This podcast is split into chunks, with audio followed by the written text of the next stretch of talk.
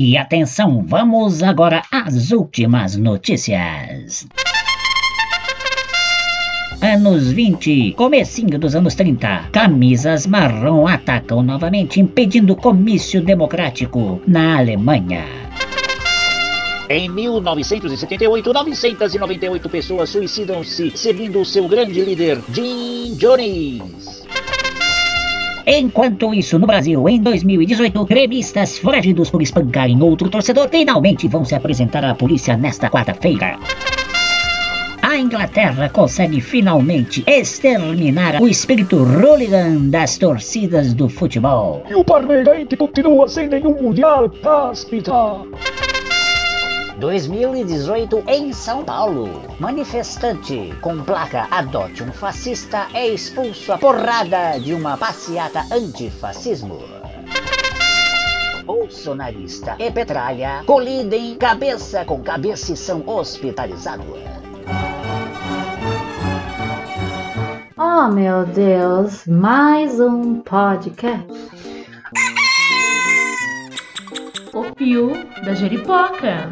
Atenção! Opiniologista Carlos Biagioli. Corintiano Roxo, historiador de informação, palhaço, ator, escritor, videomaker, pai e avô em potencial.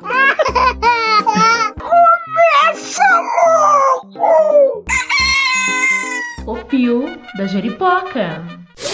Saravá, Shalom, Salabaleikum, Namastê, Shanti, Evoé, Allah Akbar. Mais um podcast. Hoje o papo aqui vai ser bem interessante, viu? Não é possível convencer um fanático de coisa alguma, pois suas crenças não se baseiam em evidências, baseiam-se numa profunda necessidade de acreditar. Carl Sagan. Nossa, nossa, nossa! Começou em um grupo de WhatsApp, debate acalorado entre algumas pessoas, o espírito Minion como algo transversal, né? Por mais que a gente reconheça atualmente fortemente numa determinada parcela do eleitorado brasileiro, me parece mais uma condição humana, né? já observada, inclusive em várias épocas da história da humanidade, né? principalmente recente. Beruhigt das Sie? Final dos anos 20, anos 30 do século 20, né, a ascensão do nazifascismo, como que se deu, muito calcada nessa história do fanatismo, da alienação e desse espírito minion, né, fanático, bélico, esse exército de olhos vendados ao Estado Democrático de Direito, a gente vai ver que isso não é nenhuma novidade. Não sei se gosto. Então, conversando sobre isso, né, sobre a transversalidade, inclusive na política atual, nesses últimos 5, 6 anos em que a polarização no Brasil foi se intensificando de uma forma muito rápida, em níveis assim muito antes ocultos debaixo do tapete. Aí eu trouxe essa questão, né, o que, que é o espírito mínimo, e a partir disso estabeleceu, sei lá, um bate-tecla bem entusiasmado. Aí é feio! Que eu convidei para conversar com a professora doutora Fernanda Carlos Borges, o Cris Oliveira, que é um ativista político, um artista, que tem uma visão muito, muito bacana a respeito de por que o espírito mínimo está à ultradireita e não à esquerda. Eu tentei ir atrás de um torcedor de futebol fanático, mas não encontrei nenhum.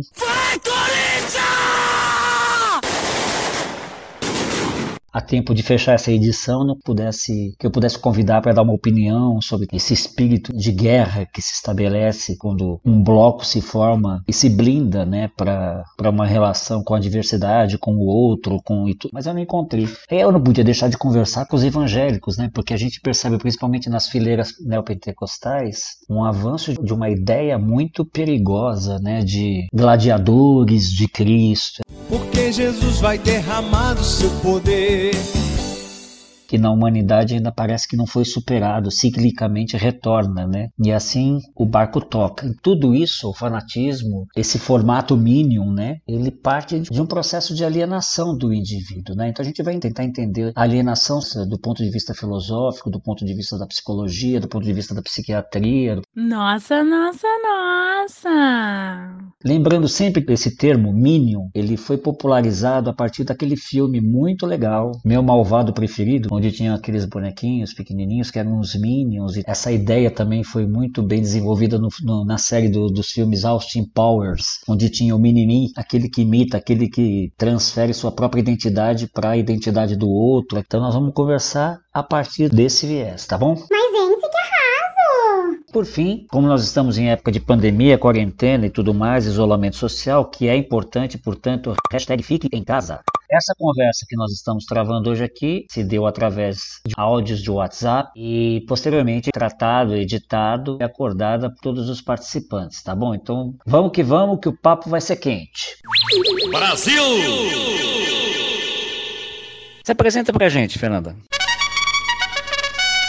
Eu sou professora de filosofia e a minha formação foi bastante interdisciplinar na área de motricidade humana, comunicação, de artes do corpo e de antropologia, passando por uma formação paralela em psicanálise e também em teatro. É isso. Como é que você define alienação? Então, primeiro, de onde vem a palavra alienação, né? Momento semântico. Vem do latim, alienare, significa pertence a outro. Qual é a diferença entre minion, fanatismo e alienação? Eita, Lele! A palavra minion já coloca a coisa no pequeno, que é o minimin, né? Desse vilão que quer dominar o mundo. Ele é um alienado, porque ele pertence ao vilão. Bacana. Agora explica. A própria criação desse conceito do minion, o bolsominion, já significa que ele pertence a outro, ele pertence a alguém, então ele está alienado. Então, por muito tempo, se dizia que uma pessoa era alienada porque ela estava por fora, ela está desinteressada, que é um pouco isso do uso popular, né? A pessoa está alienada, quer dizer, ela não se interessa, ela está noutra, ela está capturada por uma outra coisa e não é por aquilo que deveria estar. Ficou bem claro agora? Hum. A Fernanda e eu estamos juntos aí há cerca de dois anos no projeto Atenção! Filosofia em Movimento, né? Um projeto dela que vem aí se ampliando em diversas ações muito bacanas, entre elas o Barraco Filosófico, que é feito tanto nas ruas com a população, não agora, evidentemente, que nós estamos em quarentena, portanto, Abre aspas. hashtag fique em casa. Fecha aspas. Quando antes disso pudemos ir à Avenida Paulista e fazermos lá um encontro com a população para umas rodas de conversa do ponto de vista filosófico sobre coisas da vida, e nós também levamos esse projeto para dentro da rádio Madalena, onde vocês podem acompanhar os barracos filosóficos que os barraqueiros da Fernanda promovem semanalmente lá na Rádio Madalena. mora na filosofia. Pra que rimar? Na filosofia, quem primeiro usou a alienação como um conceito filosófico foi o Hegel. E o conceito do Hegel foi apropriado pelo Marx. Na história da filosofia, o Marx leu Hegel, gostou das ideias dele, da questão da dialética. E de modo geral, Fernanda, como que se desenrolava esse conceito para a gente dar uma entendida melhor? O alienado ele está muito limitado na sua percepção da realidade. Ele está submetido a uma aparência da realidade e não entende os movimentos que estão por trás na produção do mundo que a gente vive, do mundo já objetivado, né? Que é tratado então como coisa definitiva, como aquilo que é o que é, e não consegue ver a criação humana que está por trás dos objetos da cultura, do modo como a gente vive. Então, quem não vê esses processos está alienado. Você acha? Então tá ligado a uma finitude das nossas condições de conhecimento sobre o movimento da história ou das relações sociais e tal. A gente vê esse universo muito no âmbito da fé, né? Grande parte do eleitorado do atual presidente da República, Jair Messias Bolsonaro, é muito catapultado pelos grandes bispos das grandes igrejas. E como é que você vê essa questão, hein, Fê? Atenção! Essas igrejas neopentecostais são muito persuasivas e têm uma lógica de adesão muito intensa e que fazem propaganda do Bolsonaro e dos seus apoiadores para o seu próprio público de crentes. Então são igrejas que transformam a fé e a crença em fanatismo, em fã, uma adoração irracional, uma adoração alienada a qualquer Deus. Realmente, nesse contexto, todas essas três palavras, é, bolsominion, fanático e alienação, estão muito juntas e trabalhando quase como sinônimos. Pois é, gente, nós estamos aqui falando sobre Minions, estamos falando de um universo muito mais amplo do que aquele que se restringe ao campo político propriamente dito, né? É claro que para falar de fanatismo dentro do campo da fé, nós teríamos que dedicar um podcast inteiro e mesmo assim seria muito pouco para a gente conversar para valer sobre esse assunto tão sério, né? Já que ele abrange bilhões de mentes e de corações no planeta todo desde sempre, né? Então, vamos tentar entender como se construiu construiu esse apoio da grande comunidade evangélica, que foi muito expressivo no resultado do pleito de 2018 que elegeu Jair Bolsonaro à presidência da República. O culto hoje vai ser maravilhoso.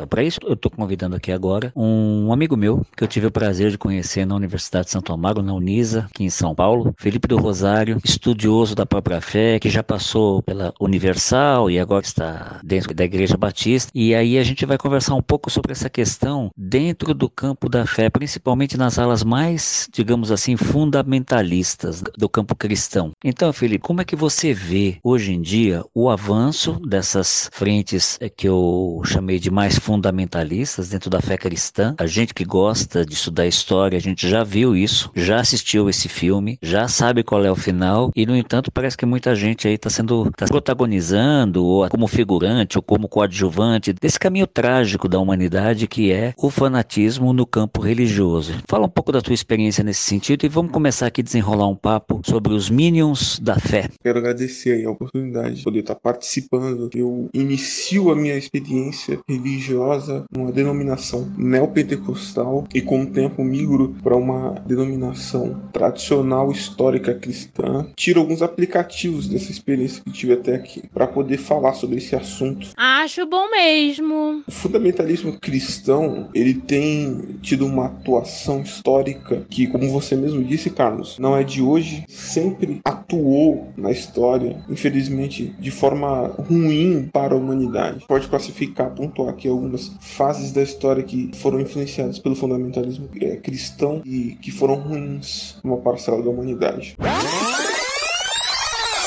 Nós temos na Idade Média a atuação das cruzadas, que até hoje é vista como uma dádiva divina por essa casta fundamentalista católica, que nós sabemos que fez, em nome de Deus, muitas coisas ruins.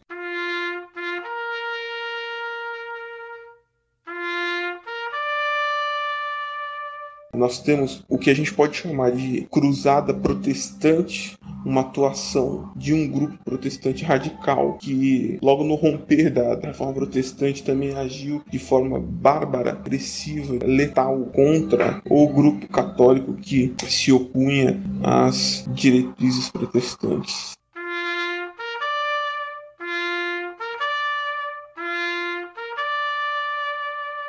Temos também o apoio, mais especificamente calvinista, atuou e apoiou o apartheid na África do Sul.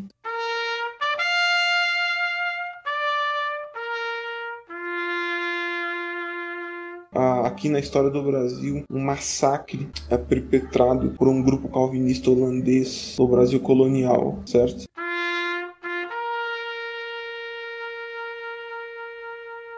Por aí a gente consegue perceber que, historicamente, o fundamentalismo religioso sempre trouxe resultados ruins para a humanidade. Não é diferente está acontecendo hoje quando a gente observa o fundamentalismo cristão religioso se envolvendo com a política e agindo de forma política no cenário da política brasileira. Ah! Você acha? Nós temos um presidente que assume como arcabouço do seu ideal, como postura política e ideológica, essa face fundamentalista religiosa. Brasil acima de tudo, Deus acima de tudo. E que por conta disso recebe apoio deste grupo massivo fundamentalista no Brasil. Felipe, vou te falar uma coisa. Nós vamos precisar de muitas e muitas gerações para conseguir reestruturar o país depois desse vendaval de mentirolândia e fake news e desestruturações todas que a gente viveu nesses últimos anos, né? As consequências são notórias. O presidente tem apoio cego deste grupo que o apoia sem questionar, sem criticar, que o apoia cegamente, porque fora construído uma atmosfera em volta do presidente de que ele é um tipo de agente divino. Ninguém pode impedir o agir de Deus. Jair Messias Bolsonaro é o presidente que Deus escolheu. Isso é um fator importante para o fundamentalismo. O fundamentalismo ele não subsiste sem esse conceito, essa ideia. Tem que haver alguém que foi supostamente colocado por Deus para ser seguido. Então, nós vemos um grupo que supostamente, aparentemente, defende ideias de Cristo, mas se comporta, que reage de forma totalmente antagônica à fé supostamente defendida.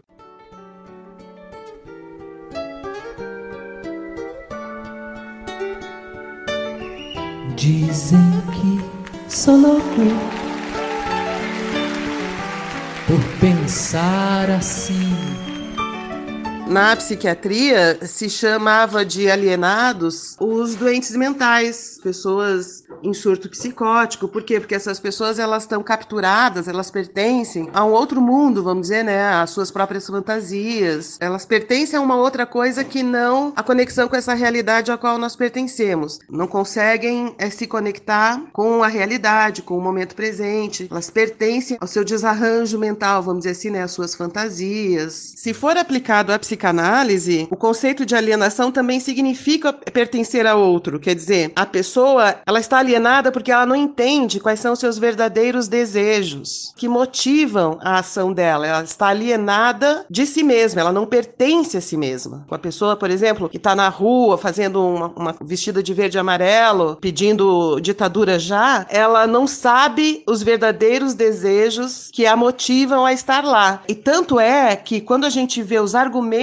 dessas pessoas, são argumentos completamente irracionais. Eles não batem com a realidade, tanto que a gente ri desses argumentos, porque eles são muito frágeis, né? Então, esse não pertencer à realidade está completamente fora dos dados da, da realidade, das forças da realidade, com um discurso que a gente é, considera alucinado, vamos dizer assim, né? Não é lógico, não tem conexão com os fatos. Então, isso mostra pra gente que a pessoa está alienada dos verdadeiros desejos, das suas verdadeiras é, motivações inconscientes, que ela não sabe quais são, e mascara para si mesma com um discurso fraco, irracional, ilógico. Essa pessoa também está alienada psiquicamente, né? Tem uma motivação psíquica para uma atuação política, mas ela não tem a menor ideia disso. Exato, Fê. Essa fúria, essa propensão ao combate em nome de algo que na verdade a gente não consegue definir muito bem o que, que é e não tem condição de explicar, realmente só pode ter algumas descompensações aí no campo psicológico, emocional e tudo mais, né? Mas, Felipe, voltando à questão ainda do campo do fundamentalismo cristão, na sua opinião, o que que cria isso? O que que faz com que isso se aplique na sociedade como a gente está vendo agora, por exemplo? Como máquina de atuação política, social, antropológica, você acaba tendo resultados desastrosos, porque o que nasce aparentemente com uma aparência boa, com um pressuposto bom, acaba se tornando um monstro incontrolável, sedento de sangue. Então, gente, hoje em dia fica muito fácil a gente associar o termo fundamentalismo uma visão pessoal ou coletiva levada ao extremo independentemente do Estado democrático de direito e acima da lei e tudo mais. Parece que a gente conversa muito pouco sobre conceituação de fé, né? Por exemplo, é muito comum a gente não parar para pensar que o próprio ateísmo é também um sistema de crença, portanto também existe nele uma fé. No caso, a fé na ciência, a fé na capacidade humana, etc e tal. Mas Felipe, o que eu queria é, aprofundar contigo é, é tentar entender exatamente em que pé que nós estamos hoje dentro das comunidades evangélicas de forma geral, como é que está essa questão de acreditar que nós temos um presidente escolhido por Deus, né? Parece que essa é uma coisa herdada do Velho Testamento, né? Do povo escolhido, como se Deus tivesse escolhido apenas uma parte da sua própria criação, como aquela ideal, etc e tal, que é uma coisa que acaba justificando uma série de ações dos campos da existência, né?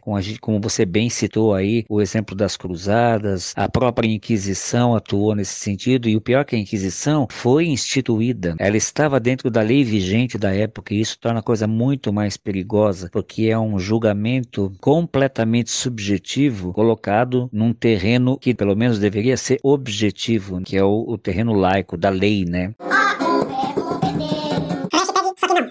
Nessa questão de um, de um levante pentecostal, como a gente assistiu acontecer na Bolívia recentemente, né? Chegou ao, ao píncaro da pessoa lá, deu o golpe de Estado, justificar que era o fim da Pachamama e o, e o início do governo de Cristo. Isso é um choque cultural, isso é uma apropriação, isso é uma coisa muito séria, que não pode ser deixada de lado. E, no entanto, por motivos que a gente vai entender no futuro, parece que a imprensa latino-americana parou de falar no assunto. Até porque o Covid também veio ocupar muito espaço nesses últimos meses. E aqui no Brasil, a gente tem visto notícias dos guardiões de Cristo, nem sei se eu estou falando o nome certo, me, me soa como um lance policialesco, sabe? Uma, uma coisa ligada praticamente ao espírito de milícia, né? Dentro da fé. A gente, a gente tem notícias que nas, nas comunidades, principalmente do Rio de Janeiro, traficantes tornados pastores têm imposto a fé cristã dentro daquele estilo que lhes é peculiar, né? Então eu queria saber aqui como é que você pensa isso tudo tudo, se você tem referências, porque esse mundo evangélico é uma concha de retalho imensa, é uma coisa de louco, né? Tem a cada dia uma igreja por minuto surge no, no, no mundo, né? Isso, se por um lado traz um, um ar de liberdade, por outro lado também parece que torna a coisa meio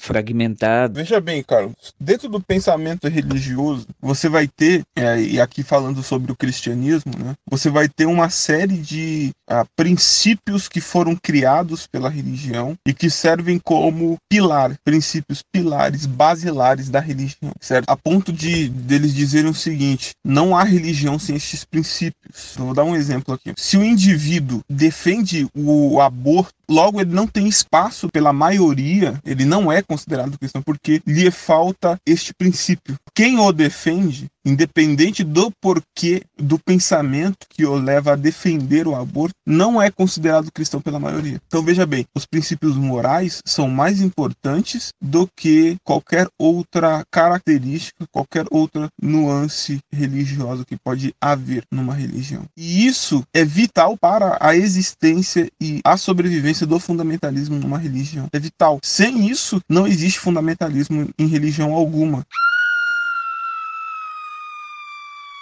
Por que existem núcleos extremistas dentro do Islã, por exemplo, dentro da religião muçulmana? Os princípios. Estes grupos existem para defender princípios que eles julgam ser ou estar sendo pouco valorizado dentro da própria religião. Entende? Então, o fundamentalismo ele precisa desse terreno, ele precisa de princípios morais. Você tem, por exemplo, o presidente da República, que quando observado, você não consegue classificá-lo como católico, como protestante, já apareceu ao lado de judeus paramentado como, já apareceu em templo budista. Então você não consegue qualificá-lo como tal, porque ele busca dentro destes fragmentos, dentro destes núcleos religiosos, o ponto de contato com estes princípios. Então veja bem, ele defende princípios cristãos. Isso já o liga diretamente ao fundamentalismo cristão. Eu não entendo. Claro, nem todos os cristãos apoiam Bolsonaro, porque você vai encontrar dentro do, do pensamento cristão cristãos que não são fundamentalistas, porque eles encaram os princípios morais de uma forma diferente do núcleo fundamentalista. Felipe, vamos fazer uma pausinha aqui só para eu entender uma coisa aqui com a Fernanda. Fernanda, aqui não seria um bom momento a gente falar um pouquinho sobre fanatismo? A palavra fanático vem do latim também e quer dizer entusiasta, né? No caso, pode ser entusiasta a um deus, entusiasta a alguma coisa, de, de alguma coisa, né? Então, a, a, palavra fã, por exemplo, ela é a diminuição da palavra fanático. Então, fã e o fanático significa a mesma coisa. O fanatismo é, ele é um fã incondicional do Bolsonaro, né? E ele justifica essas razões com um discurso irracional, é paranoico, desconectado da realidade do próprio Bolsonaro. Ele entrega o seu juízo, ele entrega a sua razão à, à condução do Bolsonaro. Então, ele é um fã que é um mini eu, né? Um mini mim. E ele está alienado por causa disso. Você vê o caso do Covid-19,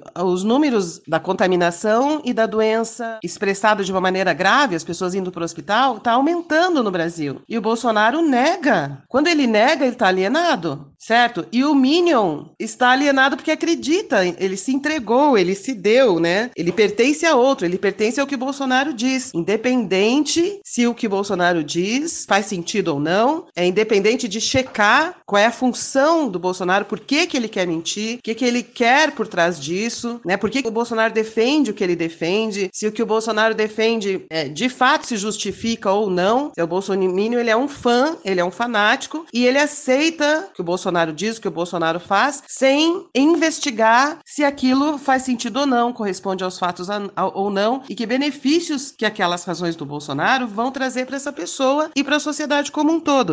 Ele simplesmente entrega a sua cabeça, ele simplesmente entrega as suas emoções. Então ele se aliena, porque ele começa a pertencer a outro.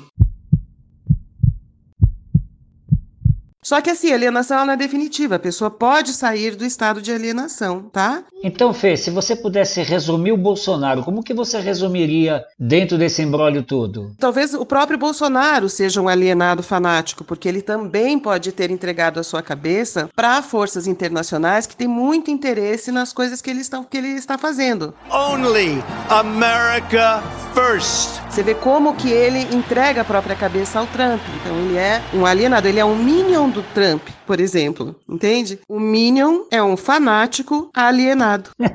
boa, bem boa essa. E aí, Felipe, como que você compreende o funcionamento da cabeça de um fundamentalista cristão? Para ele, os princípios morais são o próprio Deus. Logo, quando você os defende, você está defendendo Deus. Entende como isso é forte? Entende como isso é profundo para um fundamentalista? Logo, se aquela autoridade defende estes princípios, ou pelo menos diz defender estes princípios, logo ele é um enviado, um escolhido de Deus. É simples assim. Um fundamentalista ele não precisa de muito, ele não precisa de profundidade filosófica, intelectual, sociológica. Ele só precisa de alguém que publicamente, aparentemente, defenda princípios normativos, morais, que ele que são familiares a ele, e pronto, para ele, aquele indivíduo vem de Deus. Momento do anunciante. Pois é, não tem anunciante, amado.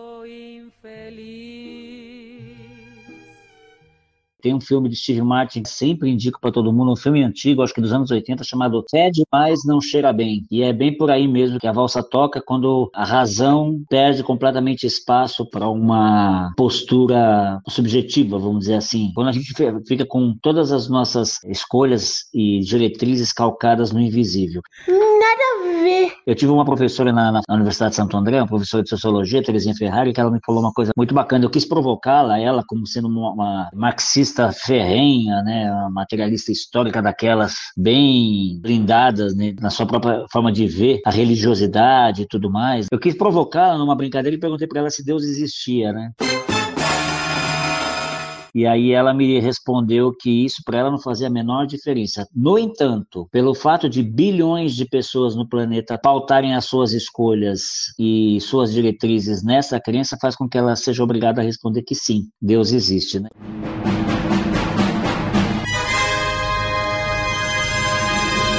É, é a mesma coisa que eu chamei de totemização. Que você cria um totem, esse totem vai virar um, também um mito. Você cria um mito, esse mito você alimenta ele porque ele te alimenta e fica nessa, nessa, relação. Penso eu, enquanto a gente se mantiver nisso, seja à direita, seja à esquerda, a gente não vai caminhar. A gente vai se repetir. Tudo bem, a gente pode se repetir até com, com vestes diferentes, com roupagens diferentes, mas a gente vai se repetir, entendeu? E essa é a questão. Estou falando do minionismo, né, da miniolândia. E é aqui nesse momento que a gente abre alas aqui, recebe com o Cris Oliveira, um artista diletante, como ele gosta de se apresentar, ativista político, é um cara que olha a esquerda pelo lado de dentro, é um cara muito bacana para a gente inserir aqui nesse debate, para a gente conseguir entender essa questão que eu acabei de colocar, né? O minionismo, ele é uma exclusividade da direita, Cris? É muito fácil identificar é, os bolsomínios, seja porque eles estão no poder e eles são bastante expositivos, né? Bastante explícitos, seja porque a gente vai ver essas passeatas aí, essas manifestações, eles são muito pitorescos, né? Eles chamam muito atenção por uma ilógica de raciocínio absurda que beira o crime, né? Pedir AI-5, pedir volta da ditadura, fechamento do Congresso, do STF, é constitucionalmente criminoso. Mas assim, quem é no espectro da esquerda que tem esse perfil? O Lindenberg, a Glaze Hoffman, o Tarso Genro, o Suplicy, o Mercadante, o Haddad, o Cardoso, o Rui Falcão, a Benedita da Silva, sei lá, o Vladimir Palmeira, o Zé Dirceu. Quem são esses caras que se parecem com bolsomínios ao ponto de serem considerados espetemínios, né? E que eles estão ilógicos, estão sem critérios.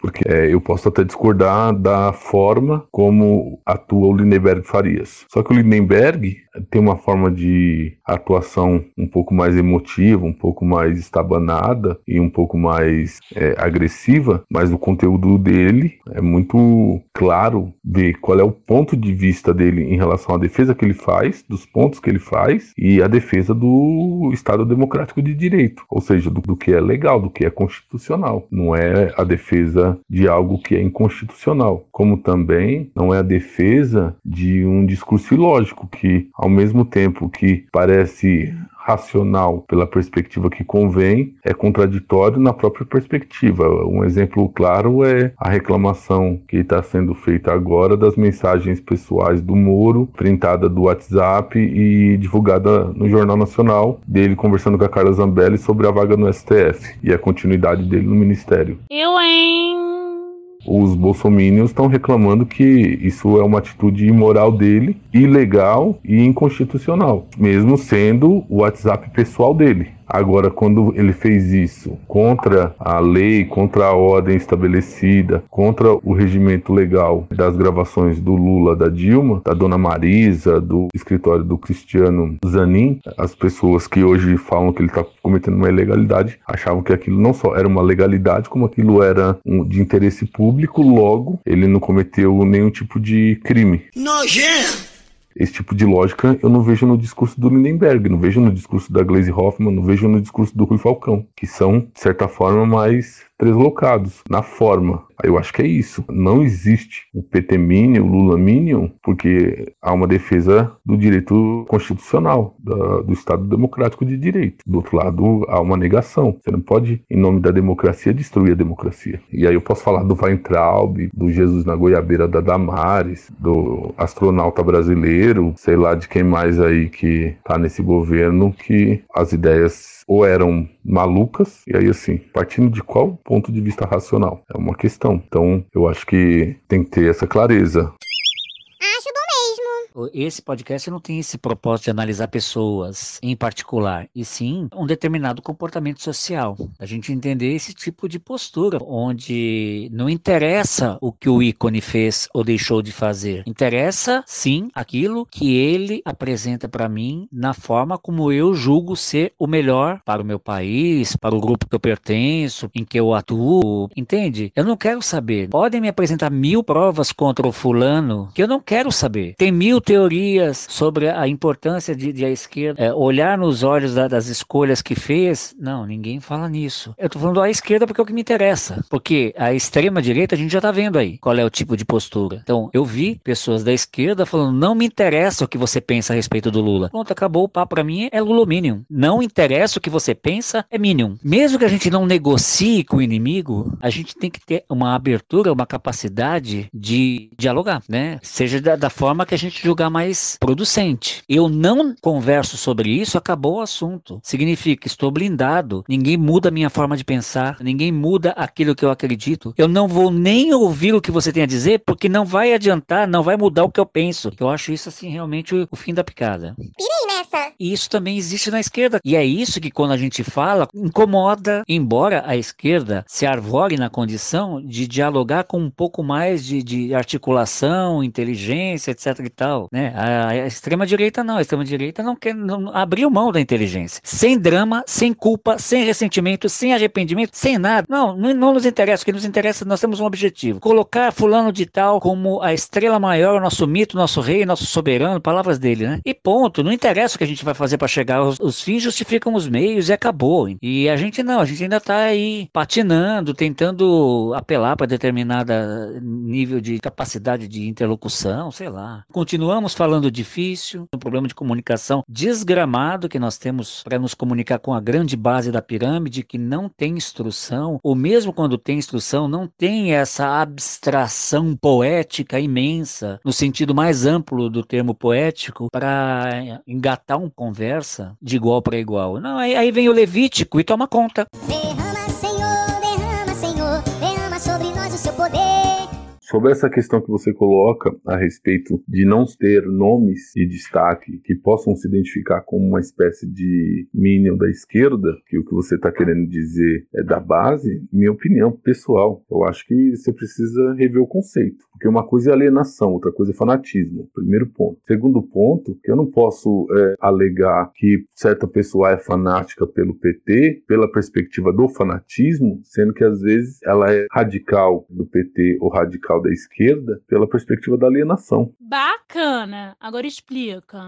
Se eu coloco essa pessoa dentro de um, um, critério de avaliação social, cultural, educacional, assistencial, econômico, se eu passo essa pessoa pelo crivo de um atendimento psicológico, se eu ofereço para essa pessoa qualquer tipo de acesso ao mínimo de cidadania para entender o, a postura dela, eu vou chegar com clareza de que essa pessoa não é uma radical petista, uma radical lulista, uma radical esquerdista leiga. Ela é uma pessoa doente. Ela é uma pessoa ignorante, é uma pessoa desinformada. Então, assim, se essa pessoa que é leiga, que é ignorante, que é desinformada, se essa pessoa ela tem acesso a uma informação que dá para ela pela primeira vez na vida o protagonismo, o sentimento de pertencer a algo. E aí eu vejo isso muito claro dentro da luta de por moradia no centro de São Paulo, entre pessoas muito simples que só por estar ali dentro de um grupo que respeitam elas e que oferece para elas a possibilidade de ter ascensão social, status social, elas compram esse discurso. Eu vejo que a demanda objetiva por necessidades básicas que o, o, Estado deveria fornecer, é que faz com que a pessoa acabe defendendo coisas da qual às vezes ela nem sabe direito o que ela está defendendo. Mas está longe de ser fanatismo. Isso é alienação. Ela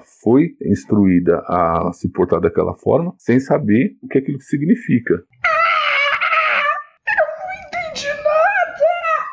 Do contrário, se é uma pessoa instruída, como eu também vejo as pessoas que vão lá e que levam essa informação para essas pessoas mais simples, dizendo o que, que elas têm que fazer, como elas têm que fazer, aonde elas têm que estar, o que, que elas têm que dizer, como elas devem se comportar, para se parecer com a, o que a esquerda identifica como ideal, eu vejo que essas pessoas não têm nada de fanáticos. Pelo contrário, eu vejo que essas pessoas são absolutamente pragmáticas. Elas estão ali para fazer um grande conjunto de eleitores gerar recursos, gerar capital político político para que essas pessoas possam barganhar aí os seus cargos eletivos. Eu vejo isso com muita clareza. E quando não é essas pessoas do seio político, quando eu vejo as pessoas do seio religioso, eu vejo os pastores indo lá e fazer toda a, a evangelização, é a mesma coisa que os jesuítas fizeram. Não é que os índios são fanáticos por Cristo. Os índios nem sabiam que porra de Cristo. Os jesuítas é que criaram a ideia de que se o índio quisesse comer, ele tinha que rezar. Ele tinha que rezar. E rezar era a cartilha do jesuíta, não era a cartilha do índio. Isso não tem nada a ver com fanatismo. Isso é alienação. O jesuíta, como pastor da igreja, ele é muito claro nas intenções dele de criar ali o seu secto de fiéis. Ih, aí lascou. Então não dá para dizer que essas pessoas mais humildes, que defendem de forma às vezes intransigente uma postura de esquerda, são minions. Elas são necessitadas e na esperança de terem um mínimo de dignidade, elas assimilam qualquer ideologia, que é bem diferente dos bolsominions anônimos. Bobear, estudaram no exterior, esses caras tiveram acesso à cultura, à educação de primeira. Esses caras não estudaram escola pública. Muitos mesmo desses caras moram em bairros com infraestrutura plena, nunca sofreram violência. Essa disputa por dignidade mínima, mas fazem um discurso que vai contra os valores morais e humanos de respeitar o próximo, de tratar as pessoas menos favorecidas com dignidade, de achar que quem mora na favela é marginal. E se essas pessoas com esse nível de instrução ainda têm esse nível de ignorância, não dá para justificar a lógica desse pensamento irracional, é, insensato, pouco empático e cruel, perverso, do ponto de vista social, como diria o Milton Santos, absolutamente perverso. Não dá para sustentar que essas pessoas têm alienação ou ignorância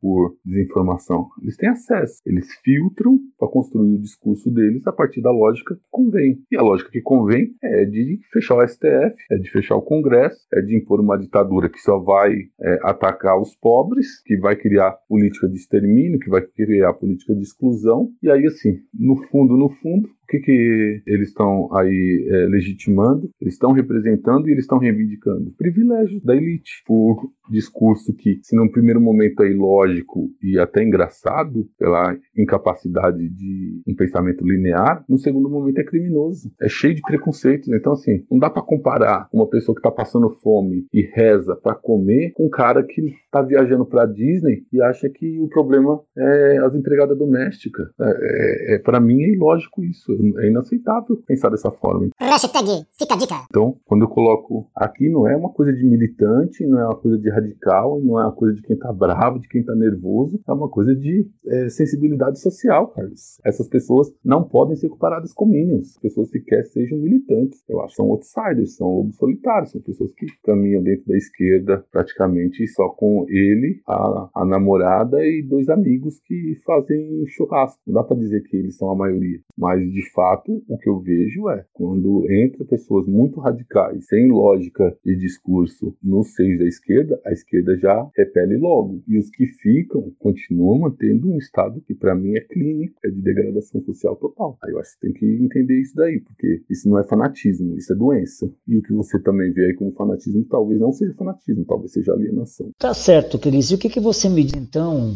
a respeito do que hoje em dia vem sendo chamado de gado, de manada, essas coisas? São pessoas invisíveis que, quando são reconhecidas, elas se potencializam. Então, eu vejo muito isso aí. Quem direciona é que é responsável por criar manadas. A base, eu sempre tento eximir dessa responsabilidade, porque eu acho que ela não tem essa obrigação. E aí eu acho um discurso elitista achar que a base tem um problema. A base não tem problema. Quem tem problema é a elite que acha que a base tem problema e não entende que é a elite que constrói essa base. O marxismo, mais exatamente, alienado é a pessoa que não consegue enxergar as reais condições de trabalho às quais as pessoas estão submetidas. Hashtag fica a dica. Então, quem é o alienado? O alienado é o que acredita numa ideologia dominante que mantém a pessoa explorada nas suas condições de trabalho. Então, por exemplo, uma pessoa que é explorada no, no, seu trabalho, né, que vive num mundo que favorece uma exploração absurda da sua força produtiva, mas ela acredita na verdade daquele que a explora. Aí é feio. Então, nesse sentido, a pessoa está alienada. Então, ela não pertence a, a si mesma, né? Ela pertence a outro. Ela pertence à verdade daquele que a domina, que a explora. Então, de novo, nesse sentido, é o pertence a outro, está alienado, está alienado alienado de si mesma, é no sentido alienado das suas próprias condições de trabalho, ou das próprias condições de exploração, de abuso ao qual ela está submetida. Que ela acredita, ela pertence àquele que a explora. Eu, hein? Você tem uma alienação básica que fundamenta essa alienação da consciência, que é a alienação do trabalhador com relação ao objeto que ele produz. Então é um conceito que se aplica com a evolução da sociedade industrial, que a gente herdou, né? Hoje a gente não é só o modelo industrial de capitalismo, tem outras coisas, mas você trabalha, né? Você produz os carros, as camas, as geladeiras, os trabalhadores produzem tudo, mas esse objeto que eles produzem não pertence ao trabalhador, pertence ao dono do capital que teve dinheiro para fazer a indústria. Hora da tradução. Os trabalhadores que fazem as coisas, mas as coisas não pertencem ao trabalhador. Então o trabalhador sequer se identifica com aquilo que ele produz, porque ele vendeu o trabalho dele para o capitalista e não sente que aquilo que ele produziu é resultado do mérito dele, né? Porque ele vendeu, ele, então ele é limitado a um salário e não se identifica com os objetos da cultura, que são objetos de consumo que ele mesmo produziu. Então ele está alienado e ele precisa entender, né, que quem produz são os trabalhadores e não alguém que teve dinheiro para montar a empresa. É, claro, a pessoa que teve dinheiro para montar a empresa também participou da coisa, mas os trabalhadores são alienados dos resultados do seu próprio trabalho. São limitados ao salário e esse salário às vezes é bem limitado, né? Assim, não dá às vezes as mínimas condições de uma vida que possa ser usufruída, de uma vida boa. Brasil!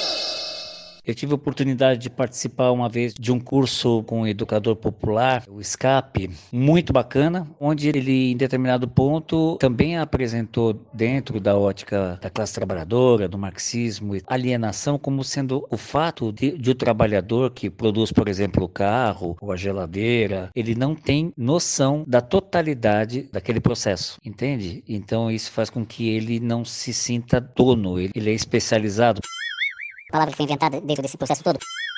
Ele é especializado em parafusar aquele parafuso, colocar aquela engrenagem. Isso no filme do, dos Obama fica muito claro ali né, na fábrica chinesa, né? A pessoa tem a obrigação ali de ver se, se a lata está cortada corretamente. Ele olha, é, é só isso. Ele tem que garantir que essa parte que parece ser minúscula do processo inteiro de fazer um carro esteja perfeita. Para o outro trabalhador na, na subsequência fazer a parte dele. Então cada um não, não é dono daquele carro. Ele é dono no máximo do know-how daquela partícula do processo. Isso seria entendido também como um processo de alienação, sacou? Não! E ao olhar para o mundo, então, esse trabalhador não se reconhece na, na, criatividade humana, porque o capitalista, né, o dono do dinheiro, comprou isso, então tudo pertence a ele. Atenção! É bom também deixar claro que o capitalista não é o dono do mercadinho, o dono da padaria da vila.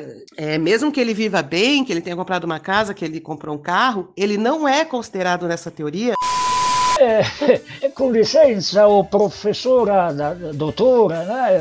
Perdão aí da interrompida, eu, sou Conceito de Castro, opiniolista, profissional, né? Eu sei das coisas, né? Então eu acho que posso contribuir um pouco na discussão. Esse negócio de falar que nós, que temos aí a nossa portinhola aberta, pô, a gente não é a mesma coisa que as requenguelas da Pura Fugê, sabe? Não é querer comparar nós com o povão. Né? Se não é o empresário, em tudo, tudo parte do patrão, né? Então eu só queria aí, desculpa aí, tá me metendo aí na sua palavra, mas, mas é isso, entendeu? Tá, as pessoas estão esquecendo quem é que manda nesse país, entendeu? É quem dá emprego. É nós, é nós na fita, tá ligado? Então não, não vem falar que de classe trabalhadora, porque isso é comunismo, pumba, isso é comunismo. É que Ô Fernanda, perdão, é, esse é o nosso comentarista aqui do canal. Professor, ele gosta de ser chamado de professor, né? Porque ele é muito influenciado por aquele outro professor que mora nos Estados Unidos lá e que não, não se formou em nada. Enfim, bom, eu, não, eu peço desculpa aí pela interrupção. Por favor, pode retomar a sua linha de raciocínio, por favor. Cada uma, viu? O grande capital é aquele que liga para o ministro da Fazenda, para o ministro da Economia, para discutir os rumos do mundo, entende? São os banqueiros, são as grandes corporações internacionais, tipo Nestlé. É, é o grande capital que tem muito poder econômico. Nojento! É, o pequeno empresário, quando ele pensa que ele é o capital, mesmo que ele viva bem, com uma casa relativamente boa e um carro, ele está alienado. Ele não está entendendo é, os reais poderes que estão circulando nesse mundo, que, que é a tal da classe média. A classe média, como ela, ela vive bem, ela se aliena, ela não percebe é, as reais relações de poder que estão fazendo girar o mundo, que estão criando violência, que estão criando é, sofrimento nas pessoas e etc. Ordem no tribunal! É, no sentido é, jurídico, você, por exemplo, quando se aliena uma propriedade, significa que a propriedade ela é dada a outra pessoa. Então, a alienação pode ser feita voluntariamente, quer dizer, você doa, ou ela pode ser feita também é, involuntariamente. Por exemplo, você tem uma dívida com o imóvel, aí o banco vem e aliena a, a sua propriedade, né? Então, de novo, é o mesmo sentido ainda, tudo é o mesmo sentido da raiz, né, da palavra alienar e latina, pertence a outro. Então, se aliena uma propriedade, essa propriedade deixa de pertencer a uma pessoa e passa a pertencer a outra pessoa. No caso dos bolsominions, eles desejam uma autoridade muito forte. né? Eles não amadureceram psiquicamente o suficiente para ter autonomia, para conseguir trabalhar com o coletivo, para lidar com instabilidade, fazer acordos e negociações. Eles querem uma solução definitiva para os conflitos deles. Por isso que eles gostam de personagens autoritários, como Bolsonaro, assim, quando ele diz que quem manda sou eu, vamos matar os inimigos, quer dizer, vamos resolver definitivamente as coisas para que a paz absoluta seja alcançada num ato autoritário. Então são pessoas muito imaturas, é que precisam dessa força autoritária, que é isso que vai trazer a paz que elas buscam. Quando o conflito delas é outro e essa paz primeiro não vai acontecer, é impossível, não é assim que funciona a, a vida humana. E segundo, mesmo que acontecesse, não era o que ia dar paz de espírito, o sossego emocional que essas pessoas estão buscando. Então elas estão alienadas, elas pertencem a uma fantasia, pertencem a outro, esse outro é uma fantasia de paz que não vai se realizar. Eu sou o pirata da perna de pau, do olho de vidro, da cara de mal. No Brasil, os minions são os bolsominions, porque eles que pertencem a outro, eles que fizeram uma adesão irracional a qualquer custo a outro. Então eles são o minimin. Personagem interpretado pelo Werner Troyer, né? No segundo e no terceiro filmes do Austin Powers. Muito bem trazida essa imagem do Minimi. Né? O fanatismo faz parte desse processo de alienação. Então, quando você pede diferença entre minion, fanatismo e alienação, no caso do Bolsominion, eu acho que aparece como sinônimo, especialmente alienação e minion, porque minion é o pequeno, é o minimin, aquele que, que pertence a outro, né? Pertence ao vilão da história, aquele que quer dominar o mundo, e o minion tá ali junto com ele reproduzindo tudo que o grande faz. Bem, estamos no mês de maio, primeiro de maio é o Dia do Trabalhador. Estamos aqui hoje falando bastante sobre a classe trabalhadora, sobre como ela vem enfrentando essa turbulenta onda de opressão. Então eu gostaria de, antes de dar o meu axé final aqui, passar a palavra a um anjo que resolveu morar em Santo André, Dona Maria Gomes Moreira, que vai fazer aqui uma pequena homenagem a esse dia tão especial, tá bom? Dona Maria, por favor, a palavra é toda sua. Hoje é 1 de maio de 2020, Dia do Trabalhador e de São José Operário. Esse dia merece um poema de Bertold Brecht. Há homens que lutam um dia, são bons. Há outros que lutam um ano e são melhores. Há os que lutam muitos anos e são muito bons. Mas há os que lutam toda a vida. Esses são imprescindíveis. Essa é a nossa homenagem a todos os trabalhadores essenciais que estão indo para as ruas para que os outros possam ficar em casa. Com a proteção de São José Operário. Fiquemos em casa.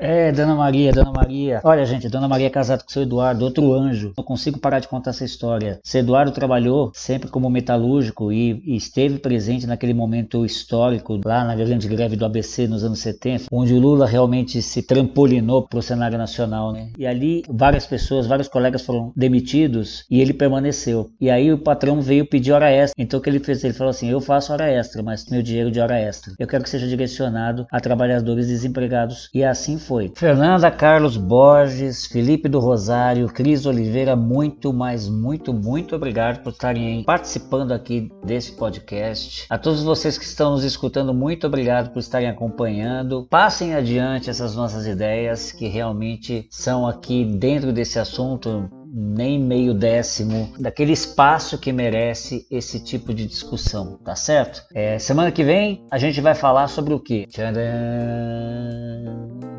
Como esvaziar um xingamento. Tá bom? Então a todos muito obrigado pela atenção mais uma vez. Saravá, Axé, Shalom, Salam Aleikum, Namastê, Shanti, Evoé, Alaukba, Amém. Até a próxima, pessoal. Oh, meu Deus, mais um podcast. O Pio da Jeripoca. Atenção! Opiniologista Carlos Biagioli. Corintiano Roxo, historiador de informação, palhaço, ator, escritor, videomaker, pai e avô em potencial. O Pio da Jeripoca.